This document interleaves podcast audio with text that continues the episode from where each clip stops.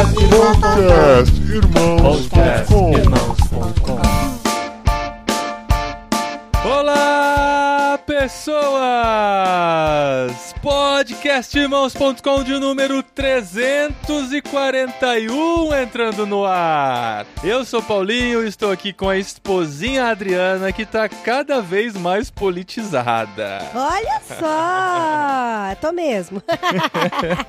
e eu sou a Adriana e eu estou aqui com uma galera que não está presencialmente, porque esse programa foi gravado especialmente lá no Vocar Sim! de 2018.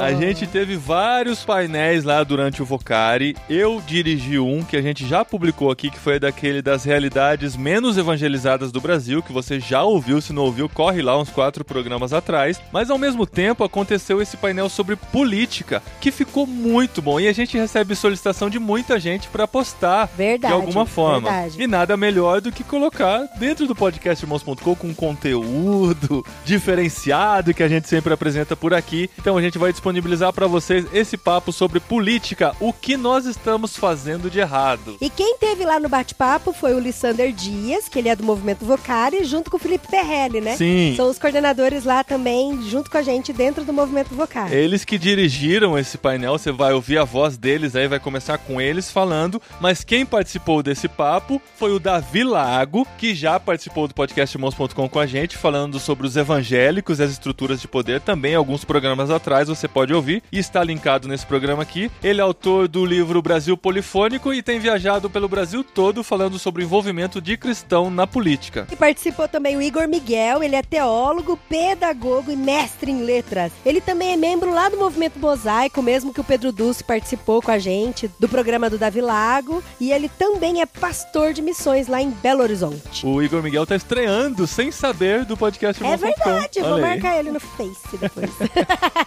Também esteve com a gente o Carlos Bezerra Júnior, deputado estadual por São Paulo, presidente da Comissão de Direitos Humanos da Assembleia Legislativa de São Paulo e que luta contra a escravidão no Brasil, tem projeto de lei aprovado e tudo mais. É um cara que tá fazendo a diferença na política. E também o Caio Cunha. Ele é empreendedor social e vereador lá em Mogi das Cruzes, São Paulo. Tem uma galera de peso aí falando, hein? Sim, sim, ó, dois pensadores de política e dois que estão mesmo envolvidos diretamente com cargos públicos, né, vereador e deputado estadual. Então foi um papo muito legal e eu achei legal que eles conseguiram condensar bem as opiniões, né? Foram bem diretos. É verdade, um tempinho tão curtinho, né? político, né? Conseguindo resumir o assunto, mas eles falaram muito bem. É muito conteúdo mesmo pra sair sangue do ouvido de ouvir esse programa. Quem ouve velocidade rápida vai ter dificuldade, a gente já tá avisando aqui. Mas esse programa foi gravado no Vocaridre. E pra quem não sabe, o que, que é o movimento Vocari, esposinha? O movimento Vocari, nós, eu, Paulinho, nós estamos diretamente envolvidos, mas com uma galera. Aham. O movimento Vocari, ele é uma iniciativa da MTB, da Associação de Missões Transculturais Brasileiras. Dentro da MTB tem mais de 70 organizações. E aí, dentro dessas 70 organizações, algumas organizações se uniram para pensar na juventude, para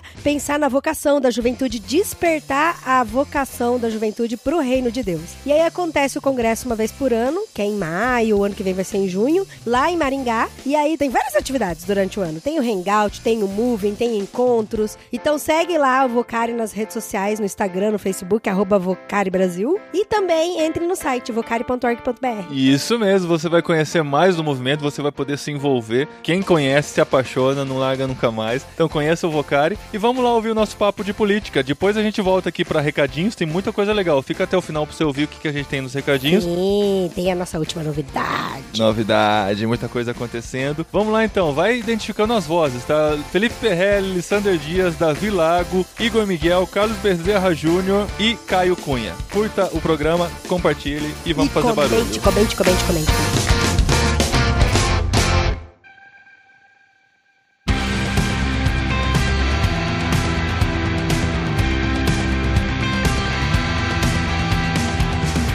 Bem, como a gente já explicou no início, vamos começar então a primeira rodada de conversa que a gente tem com nossos convidados.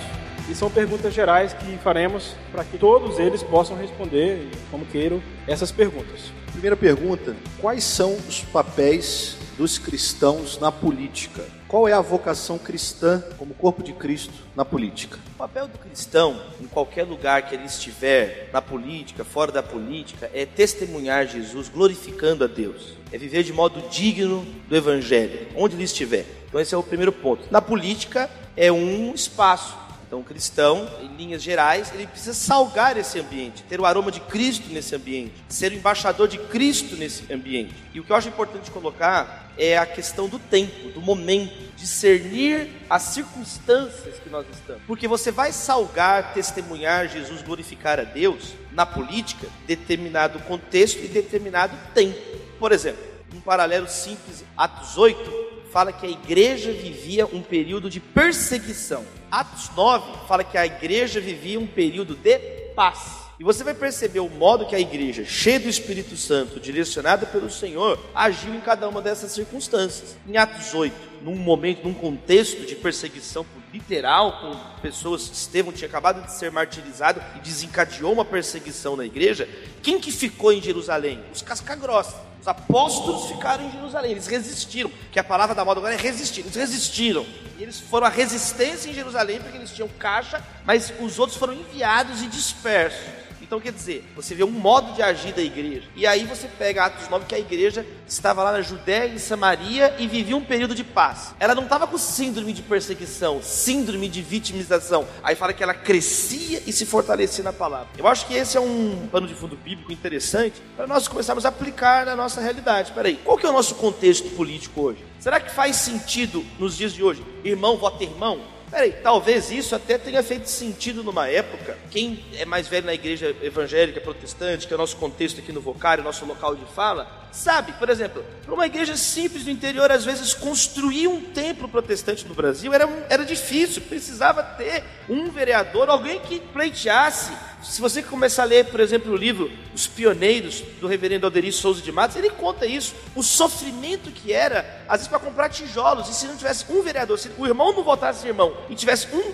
representante público ali para, às vezes, ajudar numa coisa simples. Agora, peraí, último BGE é o censo 2010. Nós somos hoje, caminhamos aí, o Datafolha mais recente, do ano passado, um em cada três brasileiros se autodeclaram evangélicos protestantes. Quer dizer, será que faz sentido nos dias de hoje se reduzir a isso a nossa participação política? Então eu vejo que nós entendemos o, o tempo que estamos, nos ajuda a perceber qual é o modo que nós vamos salgar a política. Eu diria, um pouco ainda nessa direção do Davi, e a gente tem uma tensão hoje muito séria quando a gente pensa, por exemplo, na história da cristandade, que é uma tensão e é a tensão entre o público e o privado. Né? É a tensão de que o cristianismo e a fé cristã é uma confissão de foro íntimo e pessoal que não tem implicações públicas. Eu acho que esse é um ponto que a gente tem que reforçar, porque existem duas formas da gente responder ao secularismo. O secularismo ele pressiona a igreja e a igreja às vezes compra o discurso secularista de que o que a gente tem para dizer não tem implicações públicas. Então dizer que cristãos podem se engajar politicamente em vários níveis níveis, não necessariamente ou exclusivamente no nível partidário, né, que é também um campo importante, mas não um único campo de atuação política cristã.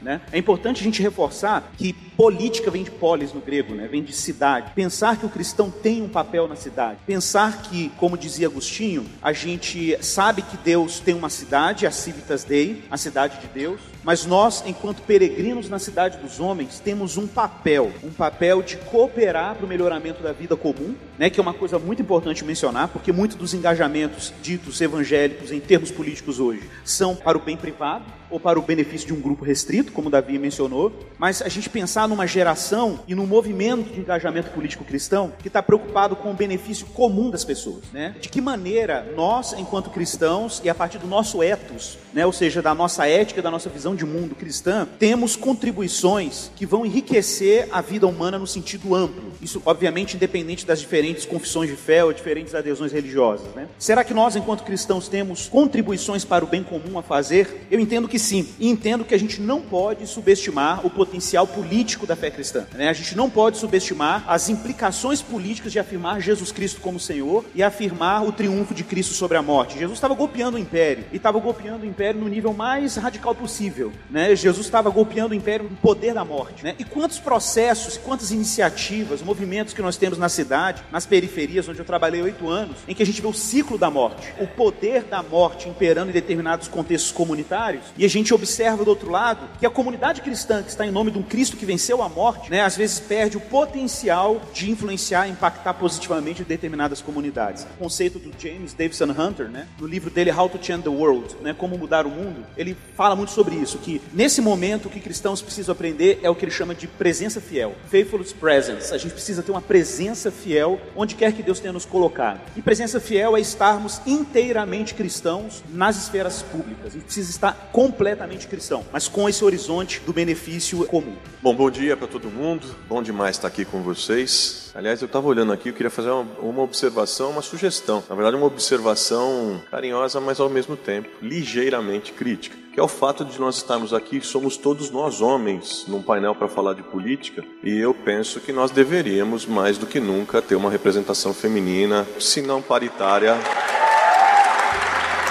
É, faço faço observação respeitosa, mas eu acho que, enfim, ela é didática. A gente precisa cada vez mais fazer esse exercício especialmente no campo da igreja, né? que tem sido muitas vezes um campo onde os homens falam e as mulheres oram. Não que uma coisa seja mais importante do que a outra, mas em geral essa oração fica a um segundo plano, fica no joelho na sala de trás, enquanto os homens ocupam o microfone. E eu penso que um dos grandes testemunhos, inclusive de transformação política, que nós podemos dar a partir dos nossos espaços evangélicos, é uma participação mais efetiva, com respeito, com a garantia da voz igualitária da mulher. Mas eu queria falar com vocês aqui, eu estava ouvindo que eles colocaram, eu penso que a gente está num momento de grande desafio. Nossa geração está num momento de grande desafio. Um desafio de entender, aprofundar o papel do cristão na política e de ressignificá-lo. No Brasil, nós como cristãos, o que vinha acontecendo é o seguinte: a gente vinha de uma posição de apoliticismo, política é coisa do diabo, isso não se fala na igreja, nós não temos nada a ver com isso e tal. Aí nós tivemos o tempo, o período da ditadura, onde lamentavelmente setores majoritários da igreja aderiram e se calaram diante das atrocidades de um regime opressivo e de cerceamento de liberdades. E aí a gente vem para a reabertura democrática. Na reabertura democrática, aquele apoliticismo, aquela alienação, agora se transforma num desejo de participação. E o que é que motiva os crentes nesse desejo de motivação? E aí quem fala muito bem sobre isso é um sociólogo cristão, um amigo querido de quem eu gosto muito, que é o Paul Freston. O Paul tem um texto primoroso sobre evangélicos e política brasileira. E que fala exatamente isso, como a gente sai do apoliticismo e daí de repente a gente se descobre crescendo, a gente se descobre não sendo mais aquela minoria ínfima e aí a gente se descobre o potencial eleitoral e daí bom, vamos, vamos lançar os nossos. Esses nossos que vão para a política vão com que visão e com que intuito? Olha,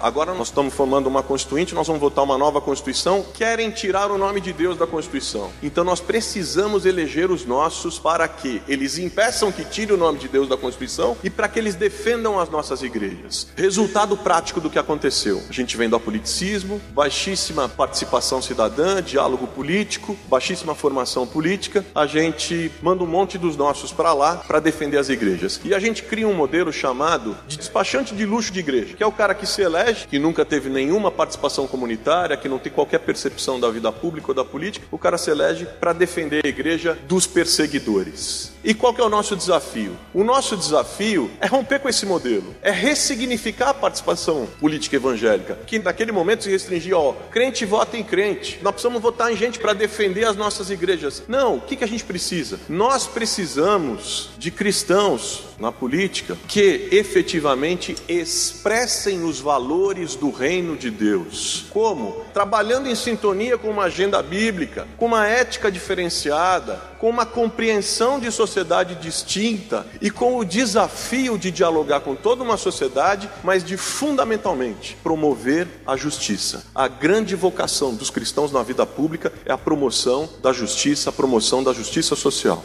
Oi, bom dia.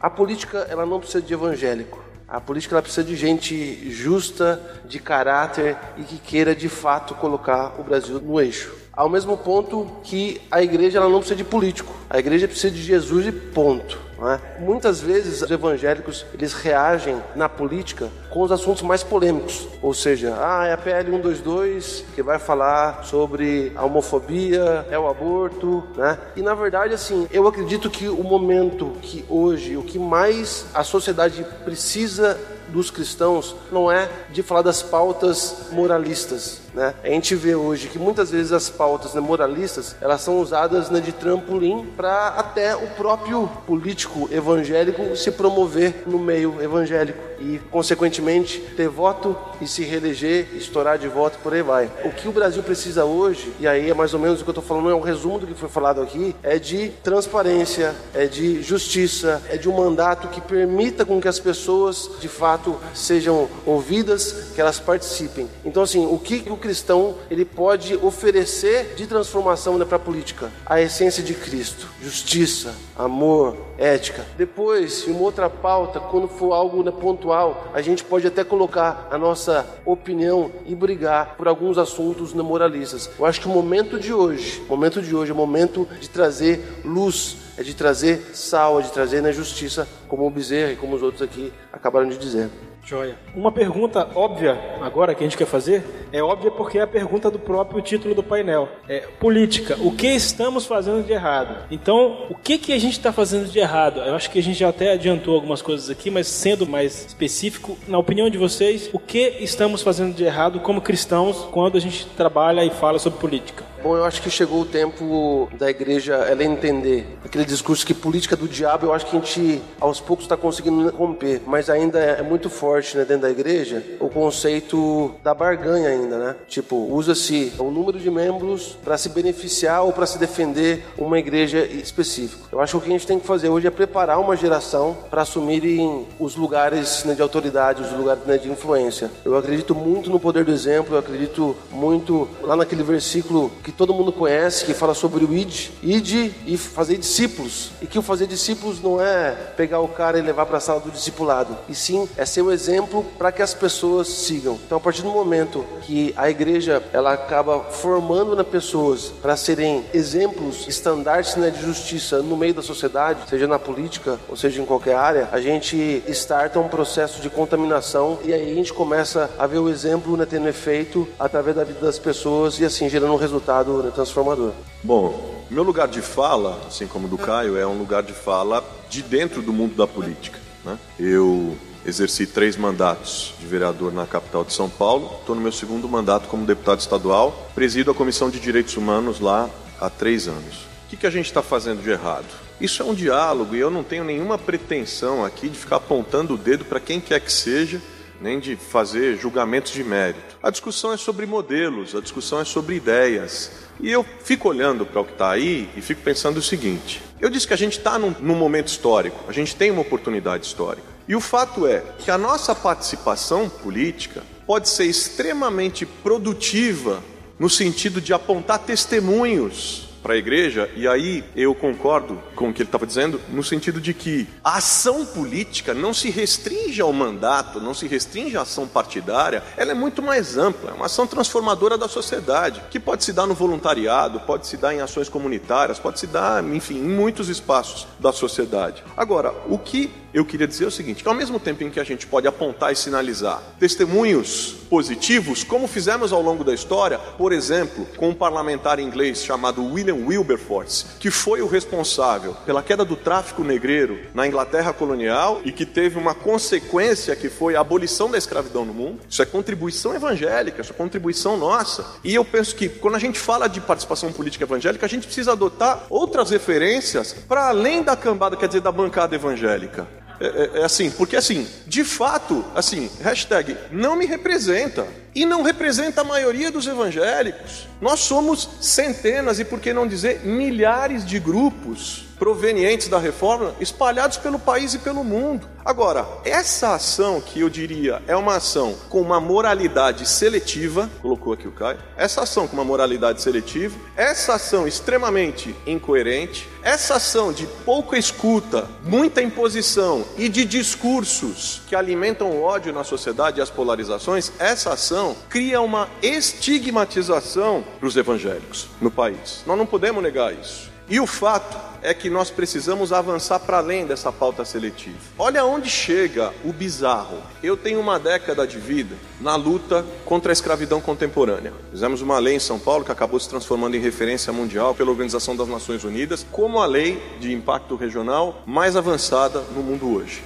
Eu quero dizer com isso, isso tem uma lógica, isso obedece uma lógica. Uma lógica de um mandato que procura sintonia com a agenda das escrituras, que é uma agenda que, se a gente for falar aqui, por exemplo, de homossexualidade, não tem meia dúzia de versículos que falam de homossexualidade, mas tem mais de dois mil versículos falando sobre o direito do pobre, do órfão, da viúva e do estrangeiro. Então, por que, que se faz uma lei assim? Porque se está se trabalhando para expressar os valores do reino na vida pública, os valores do reino se expressam através de leis que trazem liberdade, que transformam a vida do estrangeiro, do vulnerável vulnerável, enfim. Pouca gente sabe, por exemplo, que o ano passado foi um ano extremamente tenso nesse campo de militância no Brasil, a luta contra o trabalho escravo, porque o Brasil saiu da condição de referência mundial no enfrentamento ao trabalho escravo para vergonha internacional, porque um ministro do trabalho, pastor, sem qualquer tradição no campo, sem qualquer tradição, foi guindado à condição de ministro e num canetaço, numa aliança da bancada BBB, da Bíblia do Boi da Bala, nessa aliança ele, numa canetada, desconstruiu o conceito brasileiro de trabalho escravo. Fruto de luta de décadas. Fruto de luta de décadas. O que é uma incongruência com os valores do Evangelho. A bancada evangélica, que costuma ser estridente, não deu um pio sobre o tema. Um pio sobre o tema porque esse ministro era membro dessa bancada. Então, assim, qual o impacto disso na sociedade? Se a gente não repensar essa prática, se a gente não olhar para a ação política de uma forma distinta, com outras agendas, com outros enfoques, e segundo a tradição espiritual que nós carregamos ao longo da história, com tantos exemplos a serem citados, eu citei só do Wilberforce, seguramente o que a gente vai fazer é reforçar estigma e reforçar a política tradicional, os ranços da política tradicional que a gente não pode repetir e que nós temos por obrigação transformá-los e subvertê-los. É uma coisa importante, assim, e eu acho que a pergunta é, é, muito relevante é, e a gente tem que ser despretensioso, né, nesse tipo de resposta. Mas o que me inquieta, de fato, em termos do que nós estamos fazendo de errado, além dessa pouca representatividade, esse pouco engajamento com o benefício comum das pessoas, né, ao invés disso adotando pautas muito restritas, pautas que beneficiam grupos muito específicos ou demandas muito específicas, né? E aí de repente a voz evangélica sempre estigmatizada ou associada com esse tipo de debate, né? E ainda eu espero um dia a gente conseguir ouvir, sim, eu ouvi falar não, os evangélicos são importantes porque eles estão engajados com direitos humanos, estão importantes porque eles estão preocupados com a transparência dos governantes, do uso do recurso público, ou porque ah, engajam a sociedade a ter uma participação mais ativa na democracia. A gente ainda vai, com a ajuda de Deus, ouvir isso a respeito da nossa igreja. Vamos lutar por isso, vamos nos engajar nesse sentido. Mas a gente sabe que, por exemplo, um dos problemas do nosso país, no meu ponto de vista, a gente tem um problema de pobreza moral. Há quem discorde, mas eu, eu quero insistir nisso. Eu gosto muito de lembrar quando Immanuel Kant, quando ele escreve o livro dele, A Religião dos Limites da Razão, com todas as críticas ao Kant, eu acho que nesse ponto ele foi muito iluminado. Quando ele diz que a capital moral não é produzido por políticas públicas. A gente não consegue produzir capital moral com políticas públicas. Não adianta você, como o MEC tem discutido, introduzir uma disciplina de educação ética quando nós combatemos, desconstruímos e criticamos as estruturas que produzem capital moral, que são estruturas que não estão no, na esfera do poder político. São estruturas como a família e estruturas como a igreja.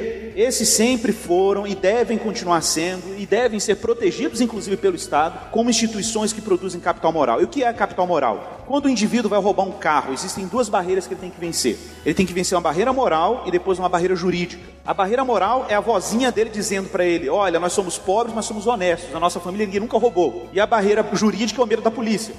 Hoje nós temos uma pobreza moral que faz com que você tenha um Estado jurídico inchado, você tenha uma polícia agressiva, porque você tem que compensar o esvaziamento moral com a repressão. E a repressão em vários níveis. Então nós só temos hoje um BOP né, no Rio de Janeiro porque nós temos uma, um empobrecimento moral generalizado. Então quero reforçar aqui que uma atuação política por parte da igreja, na minha percepção, é a gente se engajar na promoção da educação de famílias e se engajar, inclusive, em apoiar famílias que, vamos dizer assim, não respeitam ou não se enquadram nos modelos de arranjos familiares clássicos que nós conhecemos, que são importantes, eu considero até, inclusive, são ideais. Mas a grande verdade é que quando a gente vai para uma comunidade pobre, o que a gente vê são mães solteiras. E essa é a realidade na maioria das comunidades vulneráveis, né? Então, como a igreja participaria, de alguma maneira, cultivando e cooperando com essas mães, na formação moral dos seus filhos, na educação ética deles, né? na formação de uma vida responsável, para que essas, esses indivíduos superem esses ciclos de morte, esses ciclos de violência, de olhar para o traficante como o único paradigma de sucesso existencial, né? Eu acho que a gente, como igreja, a gente tem muito que cooperar. Eu quero reforçar aqui a presença evangélica em projetos sociais, em comunidades vulneráveis, cumprindo muito esse papel de suplementar a educação dessas famílias em projetos em contraturno escolar. Eu acho que são instituições, assim, em várias instâncias da sensibilidade política evangélica, esquecidos, não apoiados, né? Que estão ali subfinanciados, com pouco apoio financeiro, pouco apoio da igreja, e a gente precisa reconhecer que essas instituições estão lá, ativamente envolvidas, suprindo a falta de um pai que não educa, e saiu estatística da Folha de São Paulo aí ano passado, que mais da metade dos jovens infratores, mais da metade dos jovens infratores do sexo masculino estão no mundo do crime por falta da presença da figura paterna, falta da figura paterna, e não é porque a figura paterna é, é simbólica simplesmente, é porque a figura paterna é uma figura da lei, a psicologia fala disso, é a figura da formação moral, e eu acho que a gente precisa como igreja também participar dessa instância, além das outras que já foram citadas. E finalmente, eu acho que tem uma coisa que a gente tem no Brasil que a gente tem que reforçar, que é uma lei chamada Lei de Acesso à Informação, e temos que pensar nas políticas de transparência, principalmente nos pequenos municípios. A gente precisa combater a corrupção nessa direção. Na minha percepção, é uma das ferramentas mais fortes hoje para a gente fazer accountability, prestação de contas, e a igreja deveria se organizar de forma muito ativa, muito ativa, de exigir do poder público acesso às informações, orçamento público, para onde o dinheiro está indo, como esse dinheiro está sendo articulado. Né? A gente teve alguns casos no litoral do Rio de Janeiro com desvio de royalties, né? que é uma coisa que quase ninguém está comentando. A minha cidade de origem, Cabo Frio, o prefeito caiu agora do PMDB por causa do envolvimento com desvio de dinheiro público para financiar campanhas. Né? Um, uma cidade que podia estar tá super beneficiada com, com dinheiro como royalties, mas por causa da falta de transparência pública no uso desses recursos, a gente teve ali um abuso né, no uso de, desse dinheiro. Eu acho que a gente precisa investir nisso, assim, insistir, principalmente nas pequenas cidades, né, nos municípios, de que tem que ter o portal da transparência, a comunidade tem que participar, como a gente tem em Belo Horizonte, né, o orçamento participativo, que eu acho que tem que ser uma política que tem que ser reforçada nos pequenos municípios e também nos grandes municípios. E a gente, como igreja, tem que estar lá. Por que quando tem o orçamento participativo, quem está lá são os pequenos grupos, movimentos sociais e tal, e a igreja não está lá, e tem um monte de igreja nessas comunidades, e a gente não está lá no orçamento participativo, decidindo para onde que o dinheiro tem que ir para nossas comunidades, etc. Né? Então acho que a gente tem que ser mais engajado nessa democracia participativa, reforçar essa coisa da democracia participativa e não ficar só na representativa, né? Eu acho que esse é um desafio uhum. para nós enquanto cristãos. Acho que a grande questão é a gente também sair da generalização e para ir para coisas concretas. Eu acho que, por exemplo, esse modelo, qual Carlos falou. Não tem uma mulher aqui, não tem um, um, um, indígena. Eu fui o curador do TEDx Nova Lima, em setembro do ano passado. Brasil polifônico era o tema. E eu senti na pele a dificuldade que é você articular e organizar eventos que, de fato, coloquem ali diferentes nuances da sociedade brasileira. Então eu vejo que é um momento, que um dos grandes erros que é cometido é esse. Não é um, um grupo de iluminados de cima para baixo que vai trazer as respostas prontas. Foi essa época. É o momento agora por exemplo, igreja e política. Gente, igreja e política é simples. A igreja intercede pelos governantes. A Bíblia é uma agenda mínima também de intervenção da igreja na política. Agora, cristãos e política, aí é diferente. Talvez seja a hora de mudar a nossa gramática. Porque você fala igreja e política, você imagina um pastor orando pelo candidato e a igreja no culto termina logo, eu quero ouvir a pregação. Só que a gente tem que superar essa igreja genérica e ir agora cristãos na política. Cristãos, pessoas vocacionadas. Quem aqui estuda direito? Quem aqui, ó, Duas pessoas, sim. Quem estuda jornalismo, vai levantando. Medicina, vai levantando a mão. Artes, design, criatividade. Quem não estuda, quem está na faculdade, quem não está nem aí para nada, aí, tá vendo? Quem são as pessoas que estão aqui nos ouvindo? Eu acho que é um momento de inverter a lógica e de baixo para cima. É o momento do, do, do, cristão protestante brasileiro, ele se sentir primeiro brasileiro agora, entendeu? Ele, ele é protestante, ele é cristão, mas está na hora de, de ter gente brasileira Nós não precisamos de mais cristãos da política nominais. Nós precisamos dos valores do reino de Deus expressos na, na sociedade brasileira. O que nós estamos precisando não é apontar um outro erro, é a total caducidade do modelo político inteiro brasileiro que nós estamos falando. Que nós estamos precisando de uma reforma política e a nossa geração jovem que vai protagonizar essa reforma política. Não são os, os mais velhos que vão ficar falando o que é reforma política. Primeiro, porque eles vão estar mortos daqui a alguns anos. Somos nós que vamos criar e protagonizar uma reforma política. Nós temos que repensar o Estado brasileiro, as artes brasileiras, a educação brasileira. Existem mazelas históricas que ninguém resolveu. Mas existem problemas que estão aí que é culpa dessas pessoas que estão aí. Entendeu? E dói ouvir isso, mas essa geração mais velha que está entregando esse Brasil destruído para nós. Pessoal pedindo intervenção militar. Olha o ponto que chegou. Olha o ponto que chegou de desconhecimento. Então tá na hora, primeiro, de você assinar um jornal. Tem que começar de algum lugar. Você precisa assinar jornais diferentes. Você tem que entender o que é a coluna de economia, o que é a coluna de política, de poder, o que é a coluna de cultura. Entender o que é a crise da imprensa no mundo. O tipo de problema que nós temos são problemas graves. E a gente está falando de coisas elementares. Então, o que a gente está precisando é parar de pensar também só linearmente, pensar de modo exponencial. Pastor Jeremias Pereira, baixa em mim aqui agora. exponencial, meus irmãos. Brutal, meus irmãos. Eu estava com o pastor Jeremias ontem. Ele falou isso comigo. Falou assim: Davi, a sua geração tem que ser uma geração brutal, brutalíssimo. Ele falou: não dá mais para a gente ficar seguindo uma cadência. Gente, sabe quais são os problemas do Brasil? Eu estou escrevendo uma série de artigos para o Estado de São Paulo, para o blog Estado da Arte. 15 temas, 15 temas graves no Brasil. Está na hora da gente antecipar as bombas, desarmar as bombas antes. Nós somos acostumados a jogar dama, política é xadrez, meu irmão. Política é antecipar os problemas. Por exemplo, essa greve dos caminhoneiros. Tem sete, oito, nove crises juntas na mesma crise. Que explodiu. Crise do sistema carcerário e tem outras prestes a explodir. Nós temos que estudar redução de burocracia no Brasil. Eu estou, por exemplo, meu próximo texto agora é sobre os sindicatos brasileiros. Um dos raros acertos aí que teve na reforma trabalhista foi acabar com a contribuição sindical compulsória. Três países do mundo que tem essa contribuição: Brasil, Egito e Equador. Quando o Brasil, Egito e Equador estiver de um lado e todo mundo do outro, tá, é, é, tá certeza que está errado. É certeza absoluta que nós estamos errados. Uma legislação anacrônica, uma, uma, uma, legislação da época Vargas. Então é esse tipo que a gente tem que pensar. Peraí, vamos fazer um encontro para pensar o sindicalismo e a tradição judaico-cristã. Porque aí nós vamos ver. Eu estou pensando sozinho, na raça, lá no Êxodo, como é que era, como é que as corporações de ofício na história do protestantismo se organizaram. Quer dizer, nós precisamos sair, eu acho que o erro maior é esse. Precisamos sair de todo um modelo genérico de igreja e vir para a realidade concreta, invertendo a lógica de de cima para baixo, política não com P, com todas as letras maiúsculas, política de baixo para cima. E tenho dito.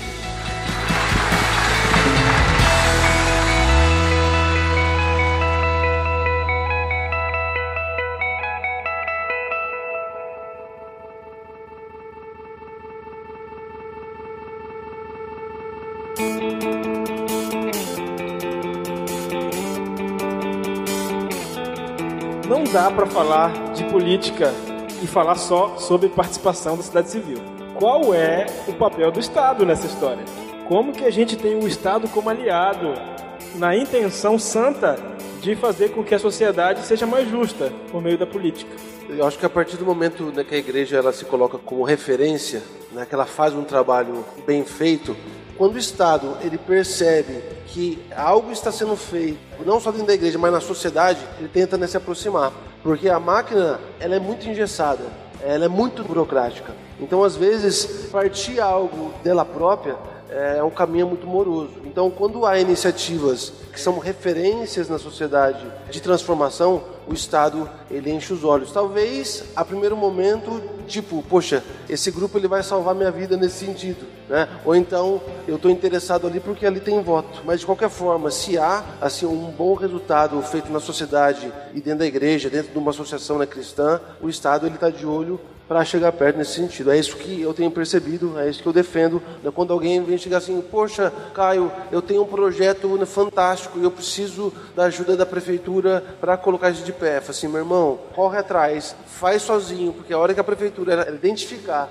o seu potencial, ela vai querer estar com você e não ficar dependendo do Estado. Bom, Davi Lago, você acaba de lançar o livro Brasil Polifônico. No livro, você defende que a voz do evangélico deve ser ouvida no debate político. O que nós temos a dizer de relevante para o debate atual e como estamos dialogando hoje. O Brasil ele é cristão desde o início, desde esse choque cultural 518 anos atrás, dos colonizadores europeus e dos nativos dessa terra. 87% dos brasileiros se declaram cristãos. O Brasil não precisa de mais cristianismo nominal. Nós não precisamos mais de cristianismo nominal. Nós precisamos de valores cristãos estabelecidos na nação brasileira. E aí vem o papel importante do protestantismo. E aqui eu não quero ficar numa discussão infinita sobre o que é evangelho, o que é neopentecostal. É assim, tipo assim, é como foi dito aqui, acho que não sei se foi o Carlos ou o Igor que falou. Esse grupo que está aí, com maiores ou menores implicações com a reforma protestante, que é muito difícil, o Carlos falou, são milhares de grupos, mas que também todo mundo está tirando o corpo fora. Não, isso aí não me representa, isso aí não sou eu, esse tipo de pessoa não sou eu.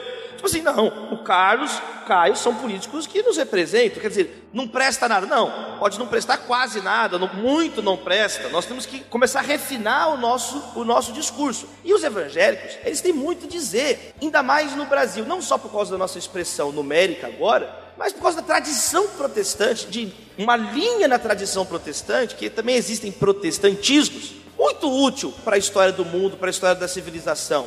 Por exemplo, os Estados Unidos da América. O meu livro ele nasce da minha dissertação de mestrado na PUC Minas, a influência do calvinismo na fundação da democracia norte-americana. E o livro nasce a partir daí. Como que os Estados Unidos chegou a ser o que é hoje, com estruturas democráticas, com as universidades? Você pega todas as universidades dos Estados Unidos, sem exceção, que mais ganharam prêmios científicos. Harvard era o nome de um pastor. John Harvard, que iniciou a universidade, e Yale era o nome de um, de um rico puritano que investiu na Universidade de Yale. Só que isso, meus irmãos, você vê no, no logotipo das, das, universidades, a Universidade de Chicago. Ela começou na Igreja Batista, recebeu o aporte milionário de outro protestante, que era o Rockefeller. São as universidades que mais ganharam prêmios científicos no mundo. Então, a pessoa que fala que a fé cristã não tem nada a ver com a ciência, essa pessoa não leu uma linha de história da ciência, essa pessoa não leu um parágrafo de história da ciência. E se você for para Inglaterra, o símbolo de Oxford, coloca no Google, é uma Bíblia aberta. O símbolo de Harvard é uma Bíblia aberta escrito Veritas. O símbolo de Cambridge é uma Bíblia aberta, os selos da Bíblia aberta. O símbolo das maiores universidades do mundo são Bíblias abertas. Então é isso que precisa ser dito no Brasil, porque como está sendo colocado aqui, posto aqui, é colocado como se, sabe, os evangélicos eles fossem um bando de gente alienada, um bando de gente que não sabe de nada, como é muito pelo contrário. Isso vem muito da ignorância do brasileiro com relação ao que vem a ser os evangélicos, porque nós temos estruturas de nação anti-reformadas, contra-reformadas. Os jesuítas, eles são, por definição, a grande bandeira da contra-reforma, a Companhia de Jesus. Então, existe uma, também uma ignorância arraigada, na, entre aspas, inteligência brasileira, interpretações extremamente pueris, ingênuas, infantis, que não são mais admitidas no, no tempo como esse, num tempo como hoje. Está hora do pessoal começar a ler, não, não é nem ler os nossos autores, não precisa nem chegar a ler os nossos próprios autores protestantes, ler os grandes autores de história política, os grandes estadistas. Martin Luther King, um pastor batista, conquistou os direitos civis nos Estados Unidos. Você pega Joaquim Nabuco, eu fui na Fundação Joaquim Nabuco, todo mundo conhece o livro dele, ou pelo menos deveria conhecer, o Minha Formação. Qualquer pessoa que quer entrar na vida pública, tem direito, começando a ler Minha Formação, Joaquim Nabuco.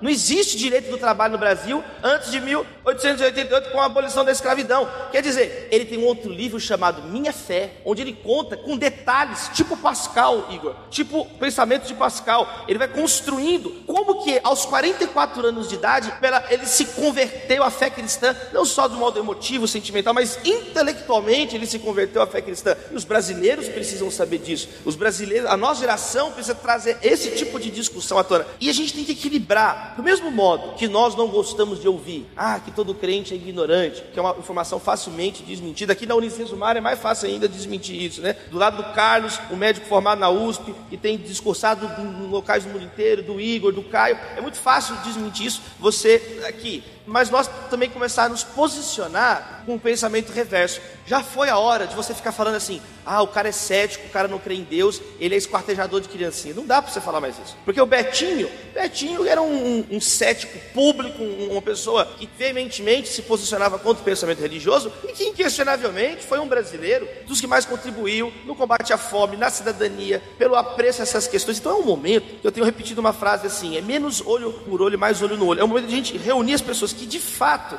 querem construir um projeto de Brasil e nós, como protestantes, como cidadãos que somos, como qualquer outra pessoa, ser protestante nem nos coloca no pedestal maior, mas também não nos rebaixa. É mais nesse sentido. Chega da gente ser considerado um subgrupo. Nós somos cidadão como qualquer outro brasileiro e podemos falar de igual para igual, com todo o amor e respeito com qualquer outro cidadão brasileiro. Muito bom. Carlos Bezerra Júnior, você falou um pouco da tua trajetória no momento aí, mas você é político desde o ano 2000. Quantos anos você tinha? 32. Ou seja, você foi eleito o mais jovem vereador de São Paulo na época, não foi isso? Agora, olhando para trás, Carlos, ou seja, 18 anos de trajetória aí, o que, que você pode falar para essa turma aqui, para gente, em termos de lições práticas que você aprendeu como político e cristão nessa vida pública de 18 anos? Ah, eu acho que eu aprendi algumas coisas. Eu aprendi, por exemplo, que é possível ser cristão e expressar sua vocação pública no ambiente da política. É possível ser cristão e buscar um caminho alternativo aos modelos políticos chamados cristãos que nos foram impostos. Sim, é possível. Eu também descobri que não tem fórmula pronta. Eu reafirmei a minha convicção de que, especialmente nesse espaço político, é caminhando que a gente faz o caminho. Agora, ninguém faz isso sozinho, porque a gente não foi chamado para fazer sozinho. Os chamados bíblicos são sempre o chamado de um povo. É sempre um povo que é chamado. São sempre grupos. Nós somos chamados a fazer isso. Eu gosto muito da fala do Davi quando ele diz: Ó, oh, escuta, passou aquele tempo da gente acreditar que vai ter ali três, quatro iluminados. Acho que o Igor falou um pouco disso aí. Gente, não vai ter iluminado. Quem vai fazer a transformação do país? Somos nós. E como é que a gente vai fazer? Colocando a mão na massa, nos colocando à disposição, trazendo pessoas para perto. Algumas coisas que eu procurei na minha caminhada, eu procurei buscar referências, outras que não as que estão aí, e insisto, não quero desqualificar o que está aí, pelo simples fato de olhar para isso e, na minha opinião, ver isso, ver esse modelo político tradicional evangélico, que eu chamo de despachante de luxo, de denominação, para mim está esgotado. Para mim estava esgotado. E aí, como? Aonde? E a gente vai buscar de outra forma? Bom, vamos buscar novas chaves bíblicas. Eu vou falar uma coisa aqui que muita gente não compreende. Aliás, hoje em dia está cercado de estigmas e de preconceitos. Mas uma chave bíblica que me foi apresentada no período em que eu estava na universidade, cursando medicina, onde a minha vocação ia se colocando, eu não, imagi eu não me imaginava exercendo um cargo público. Eu sempre fui um ativista social. Mas me foi apresentada uma chave bíblica da missão integral, onde de repente eu comecei a perceber que o evangelho se dava de maneira prática na minha comunidade, que o fato de eu estar na universidade, aquilo era instrumento, que eu poderia olhar para a política da mesma forma, como um instrumento, um instrumento de sinalização de valores do reino e de transformação social. E a partir daí, o caminho escolhido foi qual? O caminho escolhido foi aquilo que eu estava dizendo para vocês, né? Eu sempre me fiz uma pergunta. Eu fico olhando para a galera da arena pública evangélica e fico me perguntando: por que, que esses caras falam tanto de coisas que a Bíblia fala tão pouco e falam tão pouco de coisas que a Bíblia fala tanto? Por que, que esses caras escolheram uma agenda de conflito com determinados segmentos da sociedade, que na prática não produz nenhuma transformação, que na prática é uma guerra midiática que interessa aos dois lados, inclusive, e que na prática, vou dizer, presta atenção numa coisa, isso aprendi também: quanto mais polêmico é o parlamentar, em geral, mais irrelevante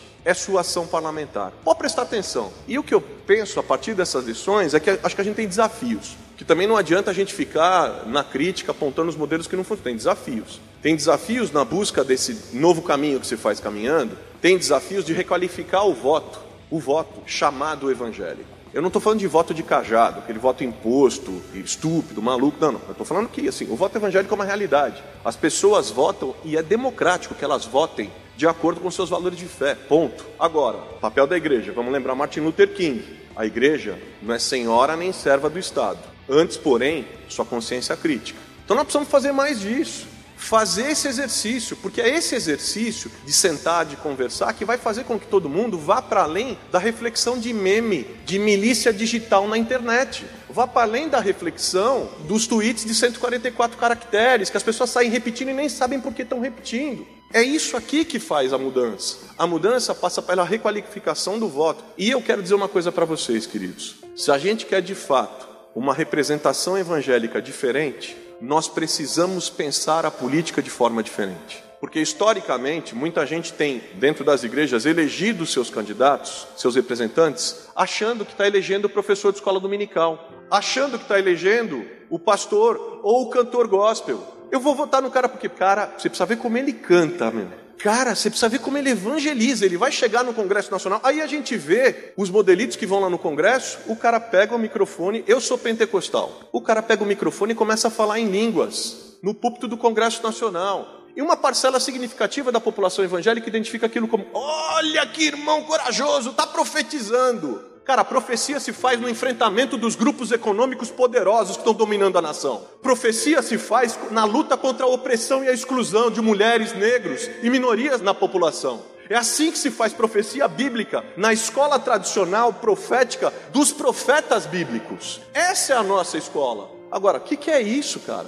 Gente, é tão maluca essa desqualificação política que nós estamos tendo, que o senhor Eduardo Cunha, assume a presidência do Congresso Nacional, sendo quem é, e todo mundo sabia. Mas aí ele fala que vai defender uma determinada pauta moral, porque moral para esses caras, o que, que é moral? Moral é uma moral que se resume à sexualidade. Moral é muito mais amplo do que isso. O cara aponta uma pauta moral e o Brasil evangélico todo olha e fala: finalmente. Líderes se levantam e dizem: finalmente, o terceiro homem da república é um irmão nosso. E deu no que deu. Sabe por quê? Porque a gente não fez a lição de casa. Porque a gente não fez isso aqui, a gente não conversou. O que é que qualifica um cristão para a vida pública? Pergunto para vocês: o que qualifica um cristão para a vida pública? O que qualifica um cristão para a vida pública? Vamos lembrar do modelo de Jesus? No meu reino funciona diferente do reino desse mundo. Quem quiser ser o primeiro, que seja o último.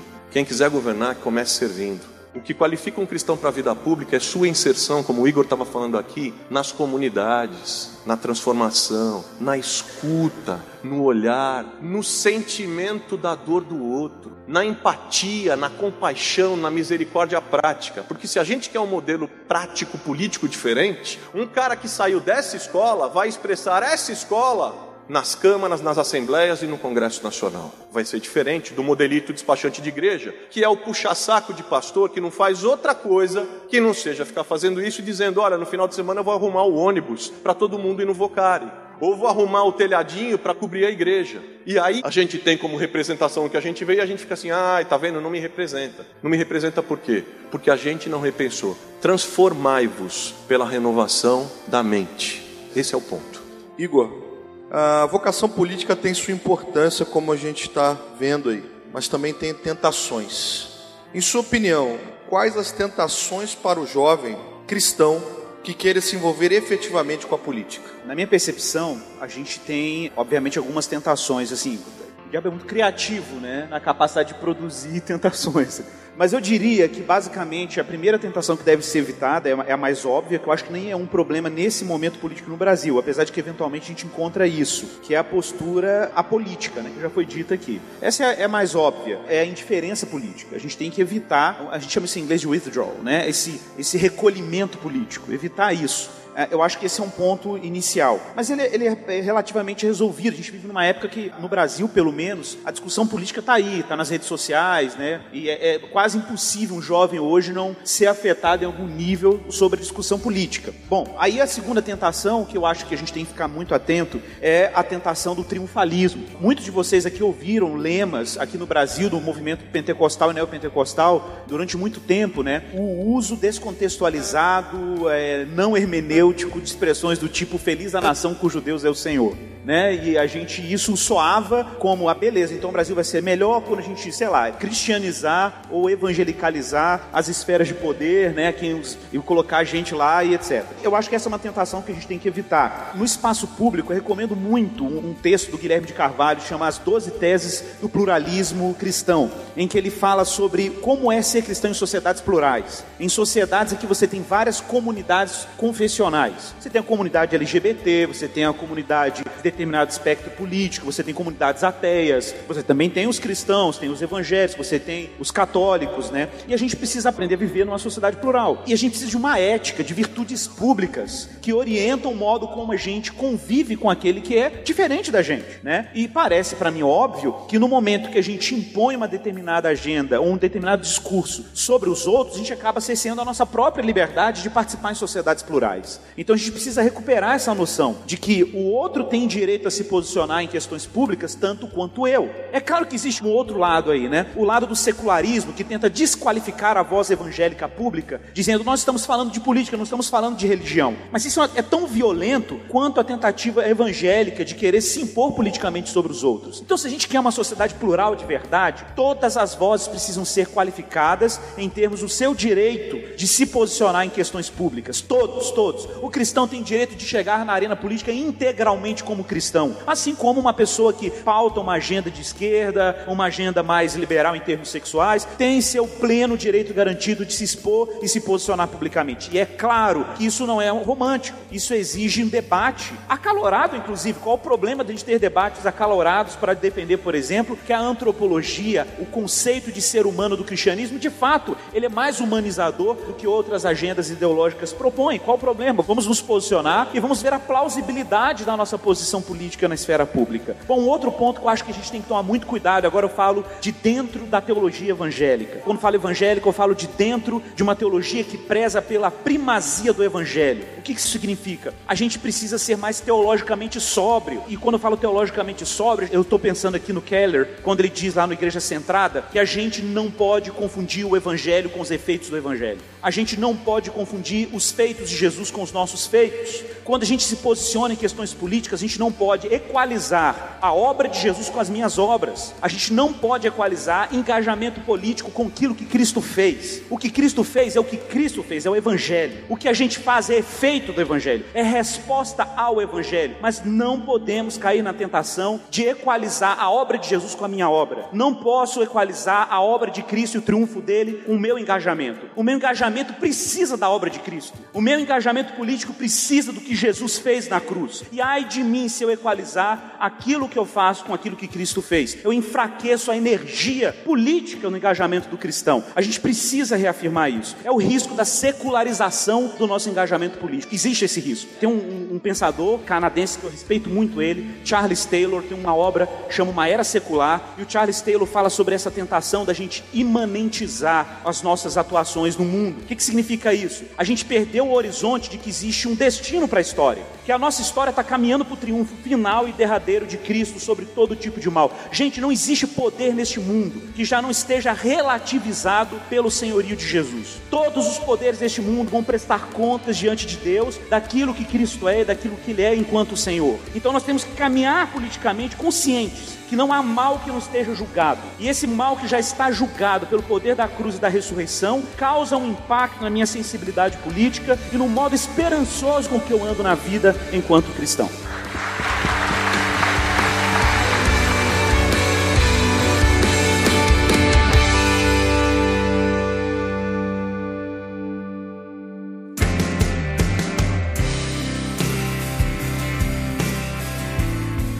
Caio, como que a galera que está aqui ouvindo vocês poderia se preparar melhor para se envolver nos temas da política, nas opções da política? E você que já está envolvido, que custos pessoais você teve para se envolver nessa escolha de vocação da sua parte? Bom, é, eu acho que essa geração, essa nova geração, ela sai com uma vantagem incrível, incrível.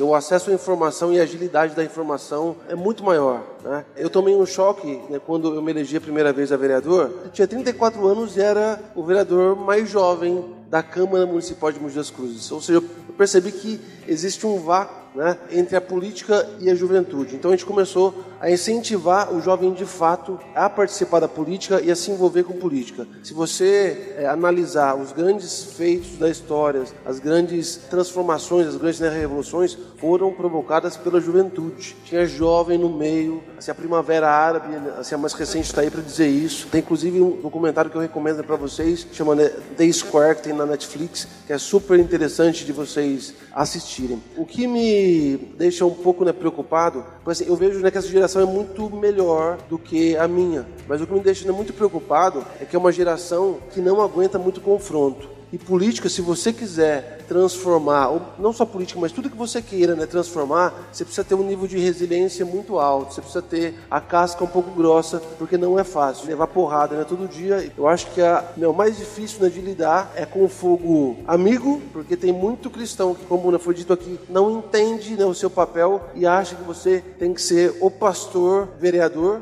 né, ou vereador evangélico, e também a dificuldade que é o meio político. Então, assim, não dá uma diferença entre o político e o cara comum. Eu vou no supermercado, eu sou abordado da população sobre alguma coisa política. Então, antigamente, quando eu era coordenador de projeto de TI, era 6 horas da tarde, eu apertava o meu dedinho lá, saía, eu era o Caio, que luta jiu-jitsu, que tem dois filhos, que é cristão e que vai para a igreja, beleza. Agora, quando você entra no meio político, você não tem essa divisão. As pessoas elas te conhecem, te cobram a qualquer horário do dia pelo que você faz ou pelo que às vezes ela acha que você deveria de fazer. Mas acho que o grande toque, né, para uma geração que quer se posicionar agora é andar com a Bíblia um lado no braço, o jornal do outro e ter uma boa dose de resiliência né, para enfrentar as dificuldades. Hoje em dia o jornal já está na tela, né? É. é. na tela. Ou o smartphone debaixo do é, sovaco. É. Mas olha o seguinte, uma coisa para vocês dois, que a gente também, eu tenho certeza que vocês se perguntam sobre isso. Cara, como ser político e ter que fazer vários acordos? Como é que fica questão da ética, a, a, lama, digamos assim, que a gente fica pensando, como é que o cara, tendo as convicções dele, tem que dialogar e fazer acordos políticos? Na verdade, é muito importante quando você tem um mandato, quando você exerce um mandato, você se cercar de gente a quem você presta conta. E gente com liberdade, inclusive, que deve ter, para colocar o dedo na sua cara e falar assim: velhão, deixa eu te falar, tu não tá com nada.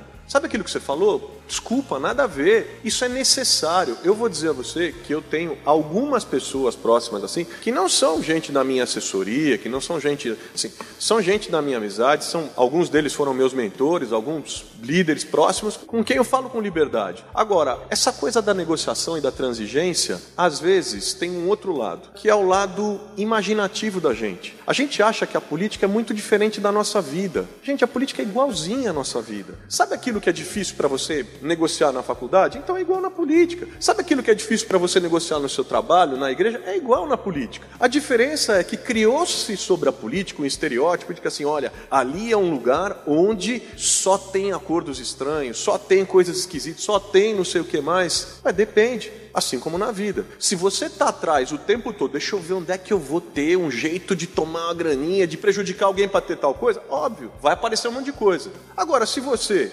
desculpa, se você está com uma agenda afinada com aquilo que o Keller chama de quarteto da invisibilidade, como agenda política, que é o órfão, a viúva, o pobre estrangeiro. Cara, você acha de verdade que vai chegar alguém, não, escuta, eu estou querendo aqui investir em você, inclusive, para você poder melhorar a qualidade do pré-natal das mulheres pobres no SUS, entendeu? Então, assim, é muito da escolha, é muito da caminhada, mas desconstrua esse estereótipo de que na política ali é o espaço dos acordos mais esdrúxulos. Depende, depende de quem fez essa escolha. No final das contas tem a ver com caráter, né? É, escolha, a escolha na vida. E a humildade, a humildade de saber que a gente não é melhor que ninguém. A humildade, tá falando de lições, né? A humildade, aliás, na política foi onde eu aprendi o lugar de maior exercício daquela prática que o Francis Schaeffer chama de cobeligerância. Gente, a política é o espaço onde nós nos percebemos co-beligerantes. Nós não somos melhor do que ninguém, não somos nós que vamos resolver o país sozinhos e tal. Nós temos o nosso papel, mas tem outros grupos de outras confissões de fé, outros grupos identitários, outros grupos todos que compõem conosco na pauta da promoção da justiça e da paz, que são pautas da promoção dos valores do reino de Deus. Nos somemos a eles. Então, enfim, é, é isso, é transigência, diálogo, fundamentalmente balizado pela consciência. E aí, se a gente é cristão, enfim, é passar o risco no chão, não tem jeito. Bom, a gente vive num país que é, é, visível a questão da desigualdade, as diferenças, os vários Brasis dentro do Brasil. É, a gente precisa muito mais até que talvez outros países que já superaram muito dessas crises, nós precisamos de políticas públicas eficientes para que isso seja diminuído. E aí eu pergunto para vocês o seguinte: quais são os espaços objetivamente que vocês veem hoje que os cristãos podem ocupar para a gente influenciar as políticas públicas no Brasil? Eu acredito que a, que a participação, por exemplo, que, que é uma ferramenta que poucos cristãos, ou, a sociedade de uma forma geral, ela pouco participa, que são os conselhos municipais. Existem ainda conselhos municipais em todas as cidades sobre diversos temas e geralmente esses conselhos municipais, eles são simplesmente gente que o próprio prefeito ou o próprio governador né, colocam ali né, para favorecer os temas ou a decisão que eles querem. Assim, uma das formas, e aí eu não vou estender, mas uma das formas é a participação dos conselhos municipais. Isso é legal que o cara está falando, você conhecer as ferramentas que existem disponíveis, é uma questão de informação, existem muitas ferramentas. Uma coluna num jornal da sua cidade é uma ferramenta, um modo de você influenciar. Você tem um blog que vai abordando sistematicamente um assunto público, é outra maneira que você tem de influenciar. Participar de conselhos municipais é outra. Nós temos que nos apropriar dessas ferramentas e pensar também o caráter de ferramenta que a política é. Nós não devemos nem divinizar a política, nem demonizar a política. A política, se você olhar assim, do modo mais simples, ela é uma ferramenta que nós podemos usar para a glória de Deus. Então, assim, conhecer várias ferramentas e também não ficar dependendo só do poder público. Nós estamos no século 21. Então, hoje, existem várias maneiras de sanar, existem prêmios de empreendedorismo social. Monte um projeto social e se inscreva, você ganha recursos do mundo. Pessoas do mundo inteiro investem em projetos nesse sentido. Agora, como que a gente pode falar de política? Política com uma base cristã saudável e como a gente pode dialogar sobre isso? Número um, leia o meu livro Brasil Polifônico. não, não. Primeira coisa, lá eu já sintetizo para você não ficar perdendo tempo. Já tá tudo lá, cara. Eu pesquisei, eu pesquiso melhor que você. Lê meu livro, vai do meu livro para frente. Vamos avançar a conversa. Não, eu vou estudar Robson Cavalcante, nosso Dom Robson, 1980. Nós estamos em 2018, meus irmãos. Eu, já, eu tentei fazer isso no livro, eu já adiantar a, a, a conversa. Você não vai ter tempo de ler 200 livros. Lê as obras-chave em três perspectivas diferentes. O primeiro que você lê é o meu. Aí você lê, o Carlos vai lançar o dele, o Igor. O Igor, oh, por exemplo, o Igor me ajudou no livro e o Carlos me ajudaram no livro. É um exemplo, né? Por exemplo, a parte de laicismo, diferença de laicidade e laicismo. Eu não fiquei falando da minha cabeça, eu liguei pro Igor, não foi, Igor? Igor, me ajuda. O Igor me ajudou, então a parte está tá resolvida. Carlos, me ajuda aqui, questão da justiça. Então, assim, eu já respondi a pergunta. Mas eu nem terminei a pergunta. Olha, ele, ele respondeu a pergunta, fez um comercialzinho. Leia o meu livro também, que vai lançar agora em agosto. Fé, Justiça Social e Direitos Humanos, tá? Leia o meu também. O Caio também tem Mas um... depois do livro do Davi, você pode ler o meu. Eles ocuparam a cidade, como engajar as pessoas para transformar o Brasil. Vou depois também. Do vou, caso, eu li, eu li o seu, vou também. Eu estava querendo saber, falar sobre isso também dentro da igreja. Com o seu pastor, com o seu grupo de estudo na escola dominical, como a gente consegue abordar isso, discutir um pouco isso, essa questão da política, da importância. Eu posso dar uma ideia prática? Estudem os provérbios políticos. Pega vocês, junta, comece a estudar provérbios, tem muitas orientações sobre o modo de fazer na prática. Como vai ser uma rodada rapidinho, eu daria duas sugestões. Sirva os pobres da sua comunidade. Organize grupos na sua comunidade para servir os pobres. Deus vai iluminar e inspirar vocês de maneiras que vocês jamais imaginaram. Segunda coisa, leia um documento chamado Pacto de Lausanne. Leia o Pacto de Lausanne e sirva os pobres na sua comunidade. É um belíssimo começo. Eu recomendaria um livro muito bom de edições Vida Nova de um colega nosso, é o David Coyes, Visões e Ilusões Políticas. O Coyes ele é um canadense muito bom, teve aqui no Brasil. Ele faz uma abordagem, uma leitura cristã de todas as ideologias políticas, mostra as virtudes, mostra os riscos de reducionismo político e propõe uma terceira via no final de reflexão ou posicionamento político cristão. Recomendo muito, o livro é muito indicado mesmo. É David Coyce, é um nome difícil, mas bota o livro Visões e Ilusões Políticas, edições Vida Nova. Para terminar, gente, a rodada, eu queria que vocês fizessem, qual é a última palavra de vocês para essa turma aqui? Eu amo vocês. Votem em mim. Nós só vamos mudar as coisas com amor, gente. Não, não de data não, ó, mas ó, nós temos que fazer as coisas com amor, tá? Olhar as pessoas, tentar resolver. Política é tentar resolver os problemas, não criar mais problemas. Vamos deixar de ser campeão olímpico de tiro ao próprio pé, meus irmãos. Eu, eu, eu diria isso. Vamos, vamos, tentar resolver problemas. Chega de falar Houston, I have a problem. Houston, I have a solution. Please, please. Traz soluções, traga resposta, traga, traga vontade, sim, mas não só da boca para fora. De verdade, de conversar, de ouvir. Não é o momento de sermos hipersensíveis. Eu gostei muito do que, que o Caio falou. Não seja hipersensível. Fala, ah, ah, ah, não, calma, respira, menino. Escuta. E aqui fica o exemplo do nosso Senhor Jesus. Quem que eram os inimigos públicos de Jesus? Você vai falar o fariseu, os hipócritas. É, é, eles eram, tipo assim, o grupo que frontalmente Jesus tem um capítulo inteiro em Mateus, por exemplo, Mateus 23. E o Senhor nos ensinou como lidar, se você tiver que lidar com alguém que se opõe a você. Jesus, ele nos ensina a lucidez. Ele nos ensina a pensar. Ele fala assim: o que eles estão falando? Tá certo. O que está errado é o que eles estão vivendo, eles não praticam o que vivem. Quer dizer, Jesus ele conseguia explicar e na casa de Simão, o fariseu, ele ainda se relacionava, e claro que tinham fariseus que eram pessoas piedosas, como José de Arimateia. E você vê isso também no Antigo Testamento. Por exemplo, o faraó queria matar todo mundo, o povo judeu e tal. E aí a filha do faraó é que é usada pelo Senhor, na providência de Deus, para preservar a vida do próprio Moisés, que seria o libertador. Quer dizer, está na hora de nós refinarmos o nosso discurso, o nosso pensamento. Não dá para ficar com essa a polarização, ela é insustentável por muito tempo. Ela vai gerando uma guerra que gera outra guerra, gera outra guerra. Então está no momento de nós salgarmos. Precisamos de menos ácido e mais sal. E que Deus abençoe a América. Que Deus abençoe o Brasil. Eu, eu recomendaria muita sobriedade numa época que a gente tem um volume muito alto de fake news principalmente no WhatsApp, né, que a gente tem pouca capacidade, as pessoas não podem comentar dizendo que aquilo é fake news, basicamente, né? Então acho que a gente precisa ter muita capacidade de filtragem. Consultem as fontes, veem as datas das postagens. Eu estou falando isso porque eu estou em grupo de vovô, de vovó, é o que mais tem fake news. O grupo de família que é campeão de fake news. Ô, gente, vamos tentar militar, não é verdade? Vamos tentar militar.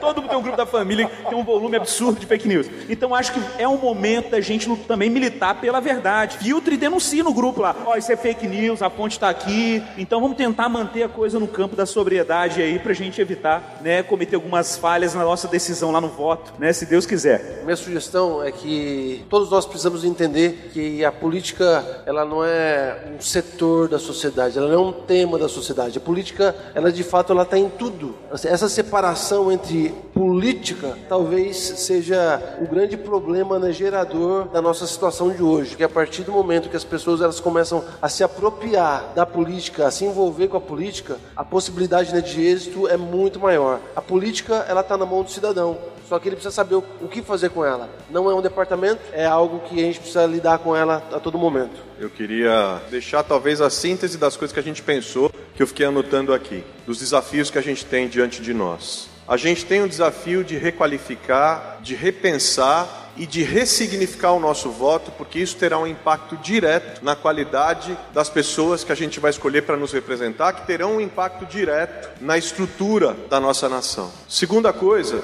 que a gente saiu daquele apoliticismo para uma imersão política e não fez a lição de casa no meio. Quer dizer, a gente ficou sem referências teológicas, a gente ficou sem referências bíblicas. Então, assim, a volta aos profetas, a volta aos documentos históricos, como eu citei aqui de Lausanne, e fundamentalmente o serviço ao pobre. De nada adianta essa falação toda nossa aqui se ela não for acompanhada da ação prática de transformação, de garantia de direito, de promoção da justiça social na direção do pobre, porque isso está na essência da ética evangélica. Uma outra observação que eu queria deixar para vocês, gente. A gente fala de política pra caramba, mas eu queria que a gente não caísse na tentação de pensar que o projeto redentivo de Jesus Cristo de Nazaré possa vir a ser substituído pela ação política ou pelas ideologias. Que Deus nos livre, nos livre disso, porque isso é só um instrumento. Por último, eu queria dizer para vocês é que quanto mais perto de Jesus a gente anda, menos vontade de atirar pedras a gente tem. Que Deus nos ajude nesse momento histórico da nossa nação, a gente andar tão perto de Jesus, que a ética revolucionária do amor, do evangelho, transforme a política e transforme profundamente a estrutura dessa nação, a partir não dos nossos discursos, mas da nossa prática de vida, para a glória dele.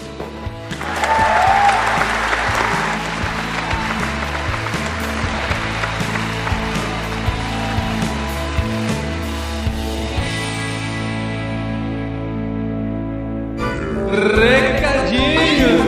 Legal, Recadinho. Arroba, irmãos.com. No programa anterior. É, que é isso. Muito obrigado.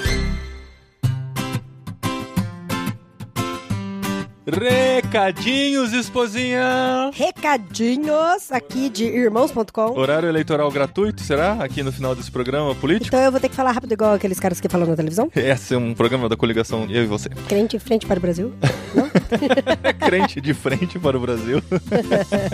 então, se você curtiu o programa, não esquece de compartilhar, de marcar seus amigos nos posts das nossas redes sociais. A gente tá no Instagram, tá no Twitter, tá no Facebook. Se você não segue, siga irmãos.com, ajude a nossa comunidade nas redes sociais também também a crescer, tá? Irmãos.com, é só pesquisar por irmãos.com que você encontra em todas as redes sociais. Isso, veja os nossos stories lá. É. Cada um mais legal que o outro. E como a gente avisou no 340, pra você que só procura o podcast irmãos.com a cada 15 dias, saiba que essa é a terceira semana seguida com o podcast irmãos.com, porque na semana passada, na terça-feira passada, estreamos um novo selo do podcast. Olha só, olha que, olha que loucura isso. A gente gosta muito de ler, né? A gente Aham. lê muito, a gente gosta de ler. Já gravamos um programa sobre livros, já tentamos lançar um Sim. livro. Isso. A gente tá muito envolvido com literatura. É, e a gente, a gente não desiste nunca de falar de livro, né, amor? Isso, a gente quer, a gente quer fazer você mais leitor ainda do que você provavelmente já é. Porque a pessoa que ouve o podcast Irmãos.com é uma pessoa mais esclarecida, né? Conhece mais do mundo, ó. tenho certeza que gosta da leitura e a gente quer fazer você se apaixonar mais ainda. Então, todo mês, até o fim do ano, pelo menos, nosso contrato, entre aspas, inicial, vai até o fim do ano. Então, seis programas de julho a dezembro. Todo mês a gente vai escolher um livro para debater sobre ele, para conversar, para falar por que, que nós gostamos ou não gostamos daquele livro. A gente vai fazer realmente uma análise do livro em forma de podcast. E no primeiro programa da semana passada a gente falou sobre o livro Uma Confissão do Liv Tolstói. O programa ficou muito gostoso de Ficou ouvir. muito da Eu me hora, apaixonei gente. tanto pelo É programa. muito legal. E depois de pronto, como ele é curtinho, depois de pronto, eu ouvi ele três vezes completo já. Sério, ficou. Eu, eu, eu curti. Ficou eu, bonitinho, curti, né, eu fiquei amor? orgulhoso do nosso Não, e o livro é filho. muito legal, gente. Você pensa assim, é, eu sei, porque eu já tive esse preconceito de pensar assim, nossa, mas eles vão falar sobre um livro de Toy Story, eu acho que vai ser, tipo, mó pesadão. É- Aham. Nossa, o livro é super leve. Gostoso. O conteúdo é denso, não denso. É, mas é, é fácil de É ler. tenso, é, mais tenso do que denso. Mas é, muito, muito acessível, gostoso. É muito gostoso. Gostoso de ler. E nesse projeto a gente continua no mês que vem. Se você quiser fazer parte desse clube do livro e discutir com a gente, o próximo livro que a gente vai conversar